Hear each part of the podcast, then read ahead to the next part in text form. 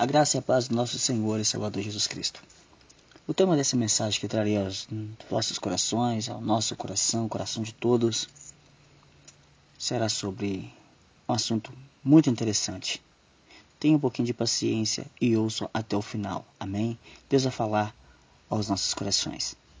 Meditemos na palavra de Deus.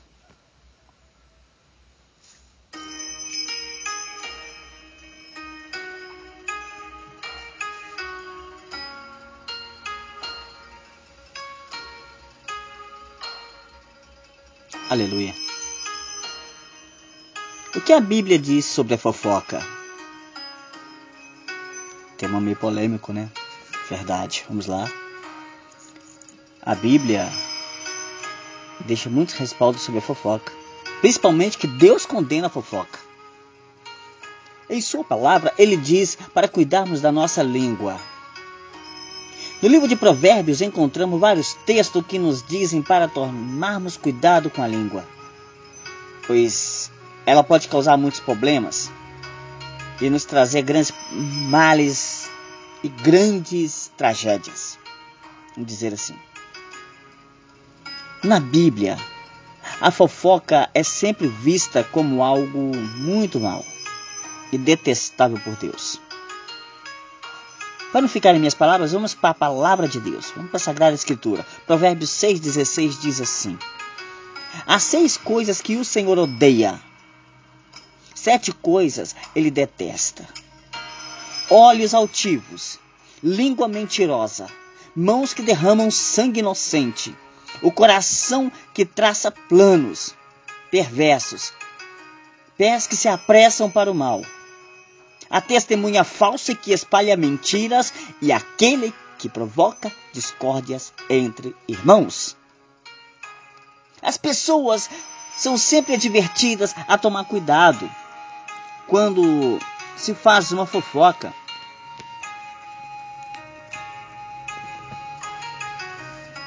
Ou até mesmo quando se anda com um fofoqueiro. E na Escritura Sagrada está escrito dessa forma em Levíticos 19, versículo 16. Não espalhem calúnia entre seu povo. Não se levantem contra a vida do seu próximo. Eu sou o Senhor. Calúnia é fofoca. A palavra fofoca e mexeriqueiro tem o mesmo significado. A palavra fofoca e calúnia tem o mesmo significado. As duas têm o mesmo objetivo. É, as duas têm um, como objetivo de desvendar segredo de uma pessoa e contar a outros. Quais os perigos que a fofoca traz? Vamos nessa? Pode arruinar a própria pessoa, separar grandes amigos e levar a outra pessoa à ira. Pessoas podem perder o emprego e casais podem se separar, se divorciar. E um ministério evangélico cristão pode ser destruído. A fofoca é como o tão famoso telefone sem fio sai de uma forma e chega de outra totalmente diferente. Por isso é muito importante tomar cuidado com ela. É preciso guardar para si o que ouviu. A fofoca muitas vezes é seguida de maledicência que é detestada por Deus. Conforme está escrito em Tiago, capítulo 3, o apóstolo Paulo usa 13 versículos para falar do poder que a língua tem e que mal ela pode causar? Quando é usada com sabedoria. Aliás, quando não é usada com sabedoria. Quando não é usada com sabedoria. No versículo 11, ele diz que uma fonte não pode jorrar água doce e água salgada ao mesmo tempo. Ou seja, a sua língua, né? Ou tem que bem dizer, se você gosta de bem dizer alguém ou mal dizer de uma vez. Entendeu? Ou usa sua língua para bendizer, ou você usa ela para amaldiçoar. Mas são as duas coisas ao mesmo tempo, não pode funcionar. As duas coisas não dá certo, ou uma ou outra. Ou você é para o bem ou você é para o mal. Ou você é para Deus ou você é para o diabo. Pronto, falei. Quais são os benefícios que as pessoas têm quando controlam os lábios? Os benefícios são: tem dias felizes.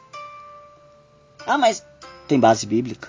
1 Pedro 3,10 diz assim: Pois quem quiser amar a sua vida e amar a vida e ver dias felizes, guarda sua língua do mal e seus lábios da falsidade.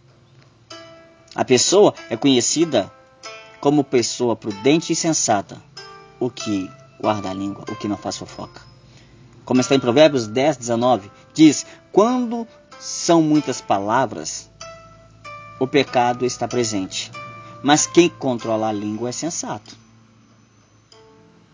E quem controla a língua, Deus tem o um prazer nele, conforme está em Provérbios 12, 22, que diz assim: O Senhor odeia os lábios mentirosos, mas se deleita com os que falam a verdade.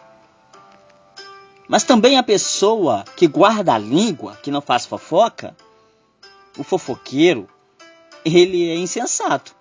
Mas o que não é fofoqueiro, ele é conhecido como sábio.